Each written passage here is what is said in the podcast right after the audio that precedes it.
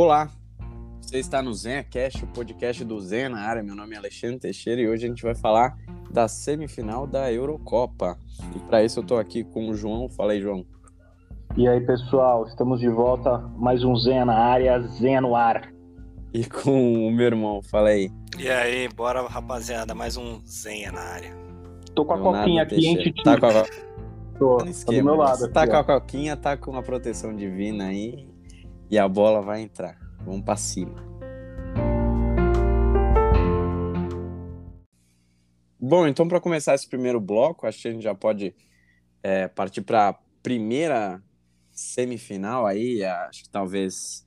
Não, as, as semifinais estão bem equilibradas. Acho que nenhuma vai ser muito mais legal que a outra. Mas o primeiro jogo que vai ter Espanha e Itália, né? A Espanha passou pela Suíça nos pênaltis, depois de tentar martelar a Suíça mesmo com a mais, mas sem criar muita coisa. E a Itália que fez um, um belo jogo contra a Bélgica, foi um dos jogos bem legais que teve. Acho que o mais legal das quartas de final, talvez, não sei. E mais equilibrado, mais equilibrado não, mas com chance para os dois lados e a Itália mostrando novamente por que veio para a competição.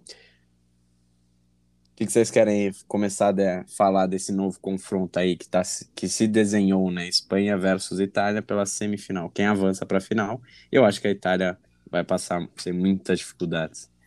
Não, eu acho Eu que acho que, as duas, ah, eu acho que as duas semifinais têm os favoritos claros, assim, pelo a Itália mais pelo desempenho na competição do que propriamente time, né? O Uhum. time da Itália ainda assim eu acho melhor que o da Espanha, mas por desempenho na competição acho que a Itália é claramente favorita. E no, no outro lado que a gente vai ver também, eu acho que a Inglaterra também é bem favorita contra a Dinamarca, né, que tem feito uma, uma ótima Euro. Mas sobre os, os jogos específicos, eu concordo com você. Eu acho que o Bélgica e Itália foi o. Mesmo que não tenha sido um- decidido nos pênaltis, igual Suíça e Espanha, eu acho que foi o jogo mais equilibrado, sim. Foi, É. foi o jogo mais legal de assistir, porque até, o, até sair o gol da Itália estava tendo chance para os dois lados. Na Itália teve um gol anulado, Donnarumma estava fazendo algumas boas defesas. Depois que a Itália fez o, fez o 1 a 0 a Bélgica não estava morta, aí a Itália meteu puta de um golaço do Insigne, a Bélgica continuou continuou buscando, teve o pênalti, 2 a 1 tentou, o Donnarumma trabalhou, teve bola na trave do Lukaku lá, que o Spinazzola É. tirou, tirou na linha. A Bélgica não, não foi eliminada de uma forma vergonhosa, longe disso, acho que fez uma, O, o Doku jogou muito também, né? O Jogou muito, né? Jogou Foi melhor. esquerda. Foi um monstro. E Talvez dava, tenha dava uns dribles da assim, Bélgica, uau, meio susto, jogador mais dava jovem desse, desses convocados pelo Roberto Martinez para Euro, o Doco. Jogador muito novo, tem muito a evoluir ainda, mas muito bom jogador. O Doco, acho difícil que ele dispute mais uma temporada pelo Rennes da França. Eu acho que deve ser negociado nessa janela aí. Eu concordo que foi o melhor jogo. Joga dos dois lados, né, o Doku. Doku ou Doku, não sei como é o jeito certo de É a mesma nome coisa do. Conde Ducan, né? Aqui a gente vai chamar de Doco, nunca vai chamar de Doku. Já é a basta o pronúncia correta. O Wambisaka. Não sei, é, mas ele jogou demais. Jogou. Eu, Fala aí, Tex. eu, eu gostei também na partida dele, acho que ele foi o melhor do lado da Bélgica. Mas para mim a grande baixa do jogo é o Spinazzola, que tá fora do restante da Euro. Para mim o grande jogador da Euro até então era o Pogba, Chupa Spinazzola. mas ele acho que tirando o Pogba e, e acho que das quartas para frente, pelo que ele vem jogando pela Itália, eu acho que se ele terminasse jogando, eu escolheria ele como o melhor jogador da Itália na Euro e o melhor jogador, acho que da- das quartas de final para frente. Tava jogando muito o Spinazzola, muito bom jogador, apesar de você não gostar. Mas ele é Hater gratuito.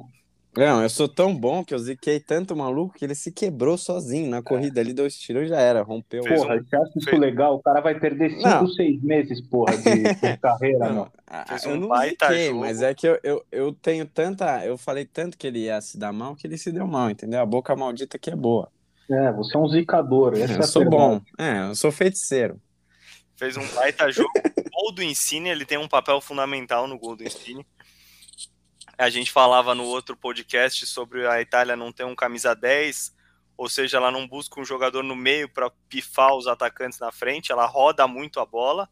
A jogada do Insigne começa com ele e ele roda a bola na defesa toda, atrai a marcação da Bélgica, a Bélgica sai um pouco de trás e aí ele causa a indecisão na hora que a bola volta para ele, porque o Spinazzola está aberto.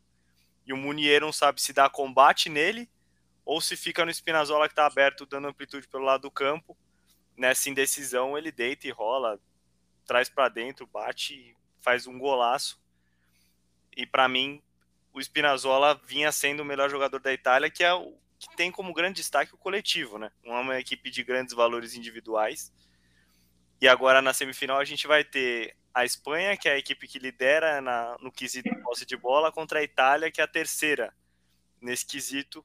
Vamos ver quem é que vai ter o controle das ações. Eu aposto que a Espanha vai ter o controle da bola e a Itália vai jogar de uma forma que não jogou até aqui, em transição rápida. A Itália pegou um grupo com seleções de um nível abaixo do dela, então ela tinha que propor mais o jogo. No jogo com a Bélgica, ela também assumiu esse papel. E agora, na semifinal, vai ficar diante de uma situação que ela ainda não viveu na Euro, que é poder jogar em transição rápida, o que eu não acho que seja ruim para a Itália. Ainda mais se ele escalar, por exemplo, o Chiesa de novo, que é um cara rápido, que consegue jogar em velocidade, vai contar com o Insigne de novo. Eu acho que pode ser interessante para a Itália não ter o controle das ações e jogar em transição rápida. É, mas eu acho que também assim, a, a Espanha vai ser o time com melhor meio de campo que eles vão enfrentar também, né? Acho. Agora a Itália na Europa. A Espanha só pegou baba. Sim.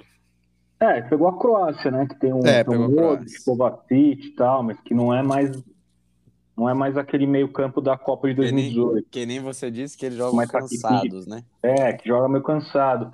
E talvez role uma disputa maior, assim. A, a, Itália ela gosta mais também de atacar em velocidade, né? Que a Espanha, assim. Então acho que acho que para a Itália pode ser um bom jogo. Eu acho que a Itália é bem favorita pelo, pelo que foram pelo que foi a Eurocopa e se for contar esses jogos de quartas, então, favoritaça, porque passou pela Bélgica, né? A Bélgica, que é um time, como o Tex falou, um time bem envelhecido, né? O Doku, que é, o, é um dos únicos jogadores jovens do elenco aí.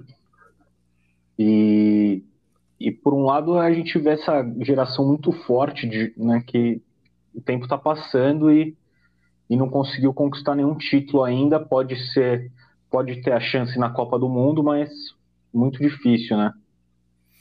É, é que eu acho que cobrar também um título é um negócio. Não, meio... não digo cobrar, não, não digo como obrigação, não, nada disso, mas. Mas é uma pena não mas, coroar, né? É, existia, existe, existia, ou existe, né? Acho que existia mais um tempo atrás, uma expectativa justificada pelo, pelo número de jogadores muito fortes que tem na seleção, né? Que é uma coisa quase inédita na Bélgica ter tanto jogador muito bom junto, né?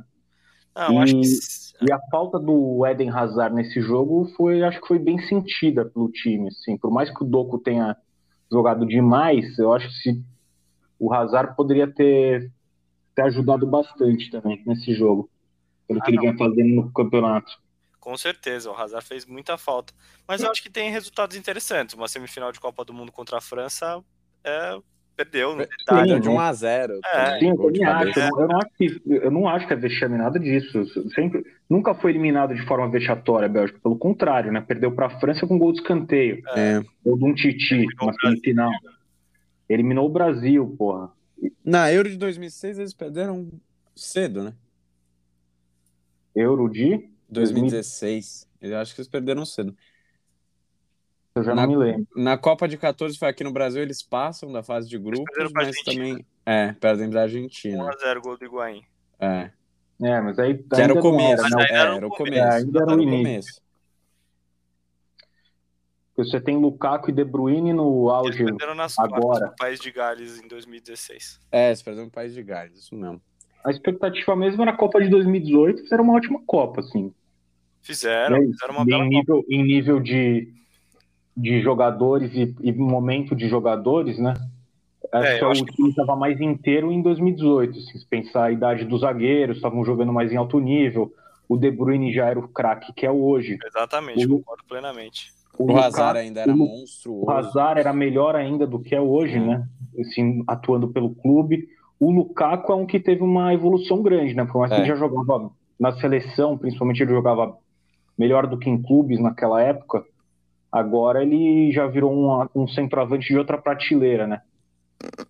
É, eu, eu concordo plenamente. Acho que se você tivesse para essa Euro com De Bruyne em plena forma, Hazard em plena forma, acho que a Bélgica era outra seleção em relação a essa que a gente viu aí. Contou muito e o fator da, que a gente sempre fala, a gente sempre destaca da defesa envelhecida também conta. Você tem zagueiros que já passaram dos 30, você já não tem mais o Company, então já não é mais já não é o gol que abre o, pla- o placar da Itália é uma A cagada. falha do, Ver, do É uma falha do também. Vertonghen. É, É, e que, quem que tirou a bola? Acho que foi o Vertonghen, não foi? Que tava É, tem tentando um bate Ai, dando rebate pé ali. do- É. dando o pé do jogador italiano. E Mas aí o o, Vermaelen me surpreendeu bem erra. de novo.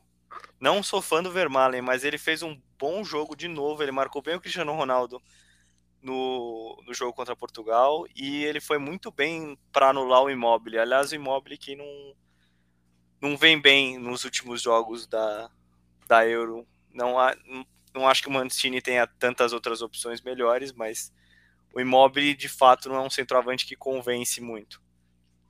É, o Belotti tá entrando todo o jogo praticamente, mas também não é, É, não é um ganho técnico assim, né? É, comparado ao fraco, Immobile. fraco. Então, é difícil. Quem foi o melhor mesmo para mim da, da Itália foi o Insigne no jogo e o Spinazzola. Achei que o, Spini, o Insigne jogou demais, o Spinazzola também. Spinazzola, mano, é impressionante. O cara não erra cruzamento, não erra virada de jogo. O cara é E o Donnarumma também, que foi uma, muito. catou É, bolas jogou muito importantes bem. também. Quando- principalmente quando tava 0x0, né? É, ele ele pegou uma pegou De duas Bruyne lá bolas. complicada. E a do Lukaku também, que o Lukaku balança o corpo e chuta meio cruzado, ele pega. Pegou muito. Agora, do outro lado, tem aquela Espanha que, como a gente sempre fala, tem muita posse, mas é pouco agressiva. Acho que até melhorou um pouco. Tem sido um pouco mais agressiva com o Ferran Torres, de fato, como titular. Com o Sarabia do outro lado. O que me espantou é que mesmo com um a menos a Suíça, a Espanha não conseguiu agredir na prorrogação. Não, quando tava com a menos, a Espanha agrediu bastante. O Sommer, É, mas não conseguiu. O Sommer fez umas puta É, defesas. mas o não Gerard conseguiu. Moreno deu uma canelada na cara do gol. É, Eu mas gostei, eu esperava mais. eu gostei da entrada do Dani Olmo. Eu achei que ele entrou muito bem, porque ele tem uma, característica um pouco diferente do Sarabia e do, e do Ferran Torres. O Ferran Torres e o Sarabia são homens do um contra um e tal. O Dani Olmo é um cara um pouco mais próximo de Davi Silva e Juan Mata, por exemplo, que jogavam na, na Espanha campeã do mundo, campeã da Euro. Mei- é ele é um meia que vem por dentro. E com essa com ele vindo por dentro, ele abriu um corredor importante para o Alba chegar muito na frente. Quando você tem o Sarabia por ali, por exemplo, ele fica aberto, então o lateral não tem muito espaço para passar, para fazer um overlapping daquele lado. Eu gostei muito da atuação do Olmo, achei, achei que ele entrou muito bem no jogo. É, mas assim, aquilo que o Titi falou, eu acho que esse jogo aí ele é dividido no antes da expulsão e depois da expulsão, porque porque nos 90 minutos, né, a expulsão foi logo no começo da, da prorrogação, né, se não me engano. Foi. Mas a, nos 90 minutos foi aquilo, a Espanha abriu o placar cedinho, né, fez o gol rápido com Gol aquele- contra do Zacaria, o É, Zacarias. aquele gol estranho, né? Que o cara, o Alba até chuta no gol, a bola tá- É. ia estar na mão do, do Sommer e desvia e, pô, golzinho, né? O famoso golzinho. Mas gol é gol, contabiliza vale, como vale um gol igual. contra. É. E, e aí, eu não acho que a Espanha, assim, foi dominante, ficou, ficou muito, muito certeira de que ia ganhar o jogo, ficou massacrando, buscando o segundo. Foi aquela coisa morna pra caramba mesmo. Foi de ficar com a bola. Contra, eu acho que jogou muito melhor contra a Croácia do que jogou contra a Suíça. A Suíça também não estava fazendo um jogo espetacular, né? Estava chegando mais de escanteio, de bola parada, coisa assim. A Espanha conseguiu Mas aí- travar bem o jogo da Suíça, o jogo de transição rápida. A Espanha parou bem. O- Embolou, por exemplo, que é um cara. Mas Que é isso muito porque fez o gol cedo, né? Isso aí facilita. O gol, gol cedo muda muito o jogo, né? Como Sim, muda as figuras de jogo, o gol logo no início. Mas mesmo a Espanha tendo o controle da bola e, e teoricamente o, o jeito da Suíça escapar era num contra-ataque, acho que a, a Espanha fez um bom jogo do ponto de vista defensivo, achei. Travou bem É, o jogo da foi- Suíça. É, Travou. travou, mas só que também. Não... É aquilo, né? Você travou, mas você também não atacou. E aí, numa cagada da zaga também. Tem o gol de o gol de empate da, da Suíça. E aí começa a prorrogação, tem a expulsão que, para mim, foi absurdamente exagerada do, do juiz. Acho que o juiz destruiu o jogo nesse momento aí, deu uma acabada com o jogo, porque a Suíça não podia mais buscar buscar o contra-ataque que a Espanha. A Espanha tem que atacar na prorrogação, né? A Espanha não ia querer ir para os pênaltis contra a Suíça, pô. É. E, e aí, acho que o juiz deu uma estragada no jogo, assim. Ele tomou um protagonismo que não precisava. Um lance um pouco duro, sim, mas é um lance que o cara pega a bola e é num carrinho, acaba pegando junto. Dá pra. Se ele quisesse dar cartão, dava um amarelo que estava de ótimo tamanho, senão podia dar uma falta só e tava tudo certo. A expulsão do Freuler. E depois disso que mudou, né? A Espanha começou a atacar muito. E o Sommer. O Sommer começou a fechar o gol ali, ele fez umas puta defesa. E aquilo que a gente estava falando no último programa do, do Gerard Moreno no lugar do Morata, também não sei se, né, se resolve muita coisa. Porque, puta, o gol que ele perdeu, que ele deu a canelada, foi feio o lance. Não, eu Foi acho que, feio. guardadas essas devidas proporções, eu acho que é mais ou menos a questão da Itália ali. Eu ainda colocaria o Immobile, porque eu acho que ele é um pouco melhor, mas ele não é muito melhor que o Belotti, por exemplo. Então, é, Ah, o Immobile, ele é. Pô, o cara já foi artilheiro É, da, eu acho que é outro da nível. Série A várias vezes. O cara. é, mas eu não acho que ele reina na seleção italiana a mesma coisa que ele reina na Lazio, por exemplo. Ah, isso talvez não. Se ele Mas não eu não entrega na é. seleção, não tem jeito. A Espanha não anima, tá ligado? A Espanha não me anima, não. Por Acho que mais chegou que- longe demais. Já tinha que ter é, da competição aqui, óbvio. O chaveamento também facilitou esse tipo de coisa. Mas pra mim já tinha que ter ido embora. É que a, a- a Espanha era pretendida para pegar a França, né, nas quartas. E aí era bye bye e a França ia avançar para fazer um jogo legal contra o vencedor de Bélgica e Itália. Só que a França perdeu para a própria Suíça, que acabou sendo eliminada pela Espanha. Não, e a Suíça que foi bem pra cacete nos pênaltis contra a França foi horrível nos É, pênaltis a contra Fran- a Espanha, né? É, a França virou Palmeiras. A, a Suíça virou Palmeiras quando foi bater pênalti na Espanha. Fez um- uma cobrança de, de quatro ou cinco que eles bateram. Então foi bem ridículo mesmo. Não, e essa mania agora, não, eu não tô entendendo essa mania do pulinho pra bater o pênalti, De velho. devagarzinho e o pulinho. O Akanji, o Akanji, É, o Arcanjo, zagueiro, é. foi meter essa. Você viu um monte de jogador metendo essa. Quem começou essa moda foi o Bruno Fernandes. Mas, porra, o Bruno Fernandes é um dos melhores batedores de pênalti do mundo, tá ligado? É. É a mesma coisa, é exatamente a mesma coisa se um monte de jogador começar a ficar tentando dar os domínios de letra do Neymar de lançamento, ficar querendo dar aqueles domínios do Marcelo, ver um lançamento e você faz a bola dormir na sola do pé, tá ligado? Prende Uhum. ela no chão.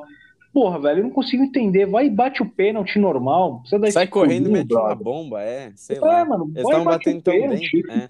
Esse pulinho aí, mano, me irrita pra cacete, velho. É, Hoje a maioria deles tá, dos jogadores está optando por esperar o goleiro se movimentar e tentar esperar o último Deslocar. instante para deslocar o goleiro. Diferentemente do Alan Shearer, por exemplo, que era um cara que batia independentemente do goleiro, ele escolhia o canto e, Não, o Cristiano Ronaldo é assim também. O Cristiano Ronaldo sai correndo e é bomba. E é, era. e, e mete gol. para dentro. É. Agora, Não tem brincadeira. aí Dá é o- três é- segundos pro cara. Aí é, é o que acontece quando o goleiro não se mexe. Às vezes o goleiro não se mexe. Você fica esperando até o último, até o último instante ele não se mexe. Para um batedor desse tipo é péssimo. O Gabigol, por exemplo, é muito bom batendo pênalti. Ele espera até o último instante. Se o goleiro não deslocar, ele põe no canto. Foi o que aconteceu, por exemplo, com o Everton na final da Supercopa do Brasil. O Everton não mexe, mas ele põe na bochecha da rede depois a bola. É, porque ele tem que tirar, porque o Everton ainda tem uma envergadura decente. o cara para bater desse jeito, ele tem que ser muito bom tecnicamente, tem que ser muito que bom nos pênaltis. É, não dá pra ficar. Meu, viu uns puta cara nada a ver tentando meter essa. Não dá pra entender. Só pega e chuta, brother.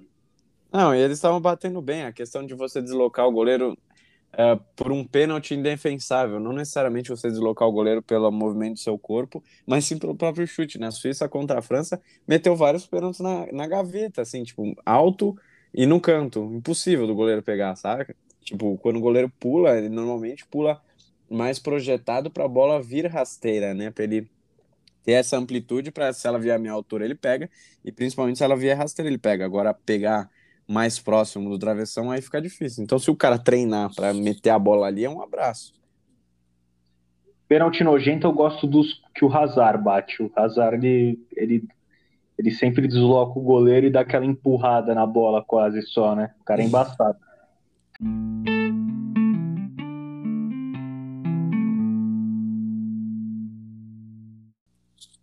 Bom, então passando para o próximo confronto, a gente vai ter Dinamarca versus Inglaterra, Inglaterra versus Dinamarca. A Dinamarca acabou vencendo a República Tcheca por 2 a 1 A República Tcheca também vinha fazendo uma Eurocopa surpreendente. A Dinamarca com essa campanha heróica, né? Depois, óbvio, de perder o Eriksen. E a Inglaterra meteu um sacode na Ucrânia, foi 4 a 0 Até surpreendente, né? Porque a gente achou que fosse pelo menos ter um jogo é, equilibrado, pelo menos quanto uh, ao placar. Então essas duas seleções vão se enfrentar e a Inglaterra a partir de agora vai jogar só em Wembley, né? Vai jogar a semifinal e se avançar joga óbvio a final também em Wembley. A Inglaterra com essa projeção, esse favoritismo também da volta do futebol para casa, justamente pelo campo histórico. É, a Inglaterra foi muito bem marcando a saída de bola da Ucrânia, né? Pressionou muito bem, conseguiu tirar os espaços, abafar a Ucrânia no campo de defesa dela e roubar essa bola no, no campo de ataque, o que, fica, que facilita muito o trabalho dos homens da frente da Inglaterra. O Southgate, que cada hora usa uma formação diferente, coloca cada jogador de acordo com o adversário que ele vai ter, até ficar difícil da gente projetar o que ele vai o time que ele vai colocar em campo diante da Dinamarca, se ele vai com uma linha de quatro, se ele vai com três zagueiros de novo, eu imagino que ele vá com três zagueiros, mas eu é só palpite. tenho uma certeza, que ele vai botar pelo menos uns dois, três laterais direitos de origem, assim, dentro do time dele. eu acho que deve Ele vai espalhar. Um... Ah, mas nesse jogo não teve isso, pô. Esse jogo foi, foi só o Walker. É, o Tripper não jogou. Né? Ele entrou no show depois, é. né? É que ele gosta, ele normalmente. Se ele pudesse, ele botava pelo menos uns três. É que, eu, infelizmente, o Alexander Arnold foi cortado, né, por lesão. Então, não, não jogou. Eu imagino que ele deva, contra a Dinamarca, colocar três zagueiros de novo. Jogar num 3-4-3, eu imagino. Aí o homem da direita é a dúvida se ele vai de Sancho, se ele vai de Saka ou se ele vai de talvez até Mason Mount caindo por dentro, como um 10. Aí você pode ter um embate entre Mount jogando como um camisa 10 da Inglaterra e o Christensen jogando como primeiro volante, coisa que já aconteceu na, na seleção dinamarquesa nessa Euro, ou você pode ter a Dinamarca também jogando com três zagueiros e com Delaney e Roebier, aliás, um confronto que vai ser interessante vai ser desses dois meio-campos aí, Roebier e Delaney contra Rice e Phillips. Quatro bons jogadores, dois de cada lado. Acho que vai ser um confronto interessante no meio-campo. O Delaney e o, e o, e o são muito bons também na bola parada. A bola parada das duas equipes é bo são boas. As duas equipes têm bola parada forte. A Inglaterra fez dois gols contra a Ucrânia de bola parada. E a Dinamarca tem jogadores altos na frente. Tem esses dois que não são muito altos, os dois do meio-campo, mas são muito fortes e se posicionam bem na bola parada. Eu acho que vai ser um confronto de, decidido nos detalhes. Eu vejo muito equilíbrio nesse confronto. E eu não duvido que ele seja decidido numa bola parada. Num escanteio, numa falta lateral, ou até num pênalti, quem sabe. Vai ser um confronto definido nos detalhes, eu acho, assim, Inglaterra e Dinamarca. É, eu vou apostar na Inglaterra e na Itália, né, para fazerem a final. Eu fui no, no óbvio, fui no óbvio entre aspas, né, fui nos favoritos nas quartas de final todos ganharam e agora também vou no, nos favoritos para semifinal. E para mim aqui, aqui é o Southgate que a gente criticou muito o meio campo dele com Rice e Phillips, mas os dois foram muito bem diante da Ucrânia.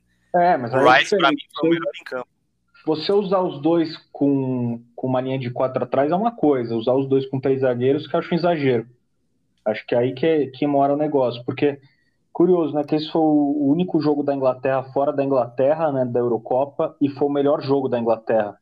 Para mim, disparado foi o melhor jogo. Ajuda o gol cedo, né? Como a gente falou agora há pouco. Gol cedo muda muitas vezes a cara do jogo, mas fato é que a Inglaterra em nenhum momento deu sopa pro azar. Jogou de forma ofensiva, eu achei. Bem ofensiva esse jogo, eu achei. matou o jogo logo no início do segundo tempo, né? Não deu, não deu chance para a Ucrânia. E, e o Southgate, para mim, foi, foi bem melhor nesse jogo. Ele leu, eu, eu gostei do, do, da forma que o time entrou em campo com o, com o Mount, Sancho, Sterling e Kane. Achei que o ataque estava funcionando de forma boa, estava fluindo. Muito mais do que contra a Alemanha, né? Até porque, tudo bem, o time da Ucrânia é muito pior que o da Alemanha. E aquilo, o erro do Tchevchenko foi não colocar o Marlos, né? Que a gente falou tanto dele. E o Tchevchenko não deu a moral para ele, porra. O Tchevchenko tá me quebrar. Infelizmente ele não foi o craque do torneio, né? Não, mas não foi. Infelizmente não foi. Chegou próximo. Isso é bem verdade que ele chegou próximo disso. mas não, não conseguiu o Talvez de, de minutos de, em, jogador da de minutos em campo ele se aproximou do que o Cristiano Ronaldo tem de gols no, na competição. É verdade. Mas... Mais ou menos. Mas eu achei que a, eu achei que a Inglaterra jogou bem demais, cara. Achei que jogou. foi um pouco surpreendente. E se olha, tipo, a Inglaterra na Eurocopa empatou com a Escócia, né? Ganhou, é. ganhou chorado da Croácia. Tava jogando mal. Né? Chorado né? da República Tcheca. E assim, não chorado que sofreu, mas ganhou naquele no placar mínimo, né? Um a zerinho e o que é interessante é isso, né? Realmente não tomou gol ainda, jogou jogou sem três zagueiros, jogou, mas conseguiu manter uma consistência defensiva, né? Aquilo com os, com os dois volantes. A, a zaga, o Maguire jogou bem também, o Maguire meteu gol, né? O Stones eu não, eu não curto tanto, mas ele não ele tem feito uma boa Euro também, que ele está sendo aquele jogador que não compromete, o Walker, aquele lateral direito forte, né? Fisicamente forte. E de rápido na recuperação, técnico. porque ele é veloz. É, não é o mais técnico, mas ele defende bem. E o Luke Shaw é um jogador que cresceu muito essa última temporada. Um cara que. É, é um cara que estava meio desacreditado já, né? Um cara que é, eu voto, pro, voto pros gordinhos, porque ele tá, tá monstro. O gordinho lá é, tá monstro. Então, ele, mas ele, ele, deu uma melhorada, né? Ele era mais gordinho ainda. É, antes. antes ele era quase impossível de ele ser um jogador profissional. Ele era meio valtinho. Agora ele tá, tá na, no shape, ele, né? Ele tá, tá jogando muito bem, né? Jogou é. muito bem pelo United. E na seleção tem sido um jogador ótimo, eu acho. É, é lateral esquerdo ele foi o melhor da Premier League. Cabeça, né? Dois cruzamentos uhum. que ele pôs na cabeça, um do Kane e um do Maguire, se eu não me engano. E ele está se destacando. Eu acho que eu, eu gostei de ver o Sancho de titular no lugar do Saka. Eu, eu gosto mais do Sancho que do Saka, né? O Saka é muito novo ainda. É. Muito inexperiente. Pode, pode se tornar um puta jogador, porque é muito novo, a gente não sabe como vai ser o futuro dele. Mas eu acho que a Inglaterra fez o melhor jogo de todos que fez já na, nessa Euro. O Sancho parece mais pronto, né? Ah, ele realmente é mais pronto, é, né? O cara, é, o cara é uma das estrelas do Borussia, é. assim, já joga, né, já joga em mais alto nível. É, o na Saka ausência tá do... o Arsenal, o Arsenal é. não tá disputando tanta coisa, tá num... O Arsenal tá em uma reconstrução aos 15 anos. É. Aí é foda. Eu, o, Sancho, principal, o Sancho, principalmente nos momentos que o Royce teve que se ausentar, ele assumiu parte do, do controle ofensivo do Borussia Dortmund, né? Pré-Haaland. É, mas sim, o, o, e agora o Kane acordou, né? O homem não tinha balançado as redes, fez o gol de cabeça em S contra a Alemanha e agora já guardou mais dois. Vamos ver se até o final da competição ele consegue Primeiro gol de vez. E... do Sterling, né? Primeiro é, gol, o Sterling meteu um bolão para ele. É. O Sterling é o melhor jogador, acho que da Inglaterra, assim, você pegar por números, de consistência principalmente, acho que na competição seja o melhor. Não é, sei. É, seja, eu acho que ajuda muito também o fato do, do Shaw apoiar muito bem pelo Sim. lado esquerdo, né? Isso acaba ajudando o Sterling de algum Traz modo. amplitude, é. É, porque a, o time acaba atacando mais pela esquerda do que pela direita. Eu, eu tenho essa sensação, assim. É. E o Sterling tendo bem, ele tendo muito bem mesmo. Ele tá jogando melhor pela seleção do que ele jogou essa temporada pelo City, né? Com certeza. Muitas vezes ficou no banco aí, não, não, chegou, não foi titular absoluto, diferente. Perdeu do... posição, né, em relação à temporada passada. Diferente de outras temporadas que ele era titular absoluto. Mas. Tá, tá a Inglaterra bem, constrói, pela, constrói o jogo dela pela esquerda, realmente, com Shaw e Sterling. Mas tem um lado direito como um escape muitas vezes É, se a gente pegar o grande nome contra a Croácia da Inglaterra, foi o Phillips, justamente porque a Inglaterra concentrava o jogo dela na esquerda e rodava a bola para a direita para terminar a jogada. Então ela o lado mais forte é o esquerdo, mas ela usa bem o lado direito como escape ali também. Se congestionar muito o lado esquerdo e se atrair muito o adversário para esse lado esquerdo, ela consegue rodar a bola e fazer ela chegar do outro lado. A gente tem várias bolas cruzadas na área nesse jogo contra a Ucrânia, muitos cruzamentos vindo da esquerda para a direita. E a torcida inglesa já está cantando Football's Coming Home loucamente, né? É, eles sempre ficam emocionados, né? Teve a questão da Copa do Mundo, que eles avançaram até a semifinal. Mas é, e perderam justamente para a Croácia naquela oportunidade, né? E agora parece, eles têm tudo para ganhar, né? Porra, tá jogando em casa, a seleção é melhor que na própria Copa passada. O adversário da final, em tese, é, é menos difícil do que seria a França em 2018. Mas acho que se for pegar. A Espanha, tudo bem, mas se for pegar a Itália, vai ter jogo duro. E eu aponto a Itália como a minha campeã. Eu acho que a Itália avança para a final e ganha da Inglaterra na final. No meu bolão eu coloquei isso.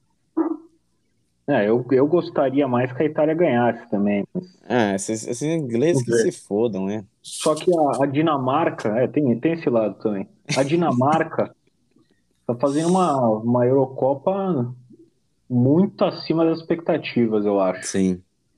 Esse jogo contra a República Tcheca fez o 2 a 0 né? O, puto, o segundo gol, cruzamento, foi maravilhoso. Foi do cara que eu nunca sei falar o nome direito, Maeli, né? Esse foi, foi é, o teu cruzamento. Tá, tá, jogando muito, muita bola. Tá jogando demais. Só que, puta, velho, o cruzamento dele de direita, de, de lado de fora do pé, eu achei maravilhoso aquele cruzamento. Passa pelo Bright White e o Dolberg empurra pro gol, né? Puta é de um golaço. É justamente para a minha dúvida na escalação da Inglaterra é justamente por ver quem vai bloquear o jogo do Melly por aquele lado lá. Se vai ser o Walker, por exemplo, quem sabe que é um cara rápido, melhor na marcação. Se ele vai se ele vai de James, eu acho que ele vai de Walker de novo. É, James eu acho muito difícil jogar, porque não, não jogou nenhum jogo, né, é. de titular. Eu acho que ele vai de Walker. Ele pode, é, se Mas ele for de três zagueiros, ele deve ir de Walker e Tripper. Se ele for de três zagueiros, ele deve ir parecido com o que foi contra a Alemanha, eu, eu acho. O que é. é um pouco exagero, considerando que é Dinamarca, certo? Eu, na minha opinião, seria exagero. Mas se ele for em linha de quatro, aí eu acho que ele deve de Walker pela, pela consistência defensiva que o Walker dá, né? que é bem maior que a do Tripper. É, eu, eu imagino que ele vá de Walker justamente para bloquear o jogo do Melly que é um, um grande nome dessa Euro para mim até aqui. Um jogador muito interessante, tem se destacado, já tem várias. É a surpresa. É. É, a Dinamarca tem alguns caras que estão jogando bem, né? O, é. o Royberg tá jogando muito bem, o Delaney tá jogando. A dupla, né, dos dois tá indo muito sim. bem, eu acho. É. A, é, a zaga da Dinamarca tem destaque o Christensen e o Kjaer, né? Os dois, é. para mim, estão jogando muito bem. O Westergaard joga todo o jogo junto também, mas só que ele é mais um. Coadjuvante. Tá, tá compondo, é. Coadjuvante. Não tá comprometendo, tá compondo. É jogador de Premier League também, o Westergaard. É um jogador que tem, tem experiência. Ele... Não, o Christensen jogando em mais de uma posição, né? Jogando como cabeça de área ou como, ou como terceiro zagueiro. Jogando em duas posições tá fazendo uma bela Euro, fazendo gol de fora da área. O Kjaer também, baita zagueiro, seguro demais. A Dinamarca tem peças interessantes e o conjunto é muito bom. É uma bela, uma bela seleção. se tivesse o Eriksen ainda, a mais ainda, tinha um belo potencial. Sim, seria um time muito mais forte. É, eu, eu, o, o, Bright, o ataque é, é, que é um pouco fraco, né? Para mim, o Bright White é um aquele atacante caneludo. É Dolberg é mais ou menos, o Poulsen é mais ou menos. Mas yep. é, em conjunto tem a máquina tem funcionado bem, porque mesmo que tomou o 2 a 1 a República Tcheca deu uma diminuída, diminuiu o placar, a Dinamarca não, assim, assistindo o jogo, não deu a sensação em nenhum momento que a Dinamarca estava ameaçada, né? Que a classificação estava ameaçada. Parecia que estava sob controle mesmo o jogo. Pelo menos eu tive essa sensação, assim. Essa Eurocopa tá, é interessante porque você tem duas seleções na semifinal muito forte em termos de conjunto em polos opostos, né? Você tem a Itália que vai encarar a Espanha, você tem a Dinamarca que vai encarar a Inglaterra, favorita nessa, nesse lado. É, eu acho que a campanha da Dinamarca é tão surpreendente que se você perguntasse para um dinamarquês padrão se ele imaginava que a seleção ia chegar, mesmo com o Eriksen, na semifinal da Eurocopa, acho que a, a maioria das respostas seriam negativas para essa pergunta, né? ainda perdeu o melhor jogador em tese, né, individualmente falando, da equipe e chegou na semifinal. É, eu acho a única questão é essa que o João citou, que o ataque é fraco. É. Então, se, se sair atrás do placar, a Inglaterra deve ter o controle das ações e a, e a Dinamarca deve jogar no contra-ataque. Se sair atrás do placar, eu não vejo a Dinamarca empatando ou virando a partida. Eu acho que vai ficar muito difícil. É, ainda mais com a zaga que não toma gol da Inglaterra. É, é literalmente a melhor zaga da a melhor setor defensivo da competição, né? Não foi vazado até então. E é, eu acho que tá meio, meio claro os favoritos para essa para essas semis aí. Eu não se a Espanha passar da Itália para mim vai ser muito surpreendente, muito triste também por, pelo futebol que a Itália apresentou nessa Euro para mim merece estar tá na, tá na final, merece ter a chance do título, mas por mais que futebol não seja questão de merecimento, a gente sabe bem disso, eu gostaria que tivesse essa chance.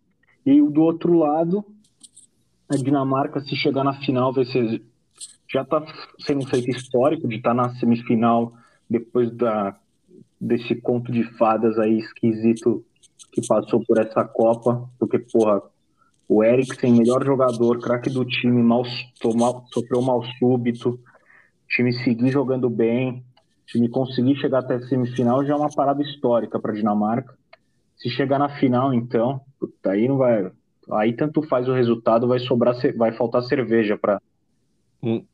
os dan, dinamarqueses, para os daneses. Vamos inventar daneses. Danone.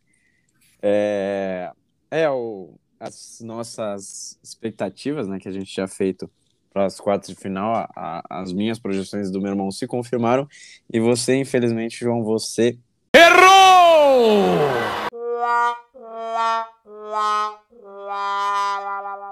ousadia nem sempre é recompensada. Assim. É. Quando, tá, quando Suíça e Espanha foi para os pênaltis, eu pensei, nossa, deitei. Eu vou, vou acertar. Não, mas foram, foram, foram boas apostas. Foram boas apostas. A da Ucrânia, eu coloquei, eu tinha que fazer só pela, pela, zoeira.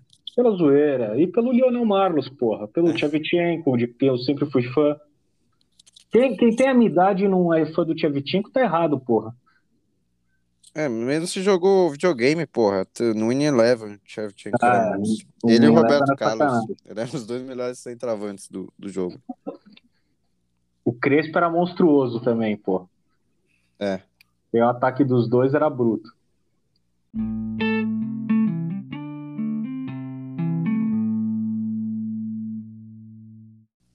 Bom, então qual é, quais as projeções de vocês para esse confronto? Acho que ninguém vai apostar na, em alguma, entre aspas, zebra, não, pelo menos uma seleção menos favorita. Acho que todo mundo vai de Itália e Inglaterra para a final?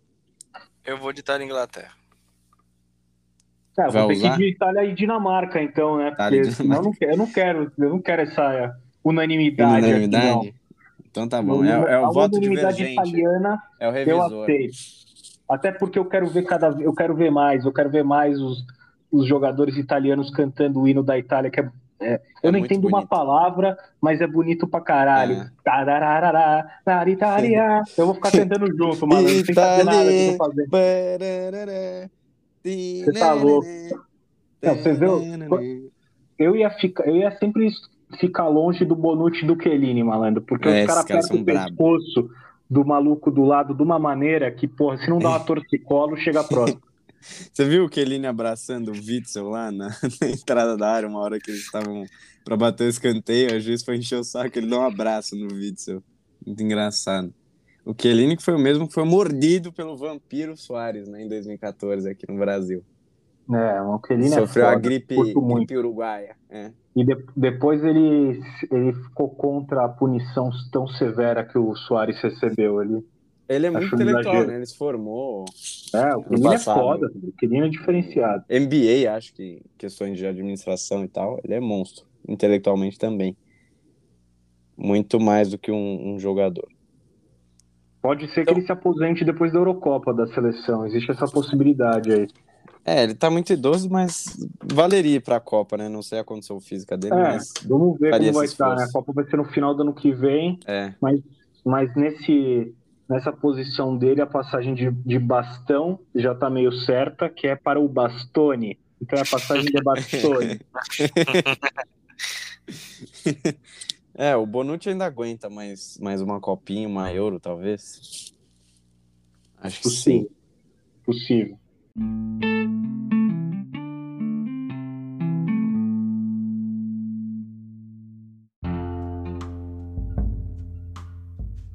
Então é isso. Vou, vou me despedir de vocês, então. Vamos ver se o João apostando aí na, na zebra Dinamarca, né? Na, na Dinamáquina, se ele sai recompensado dessa.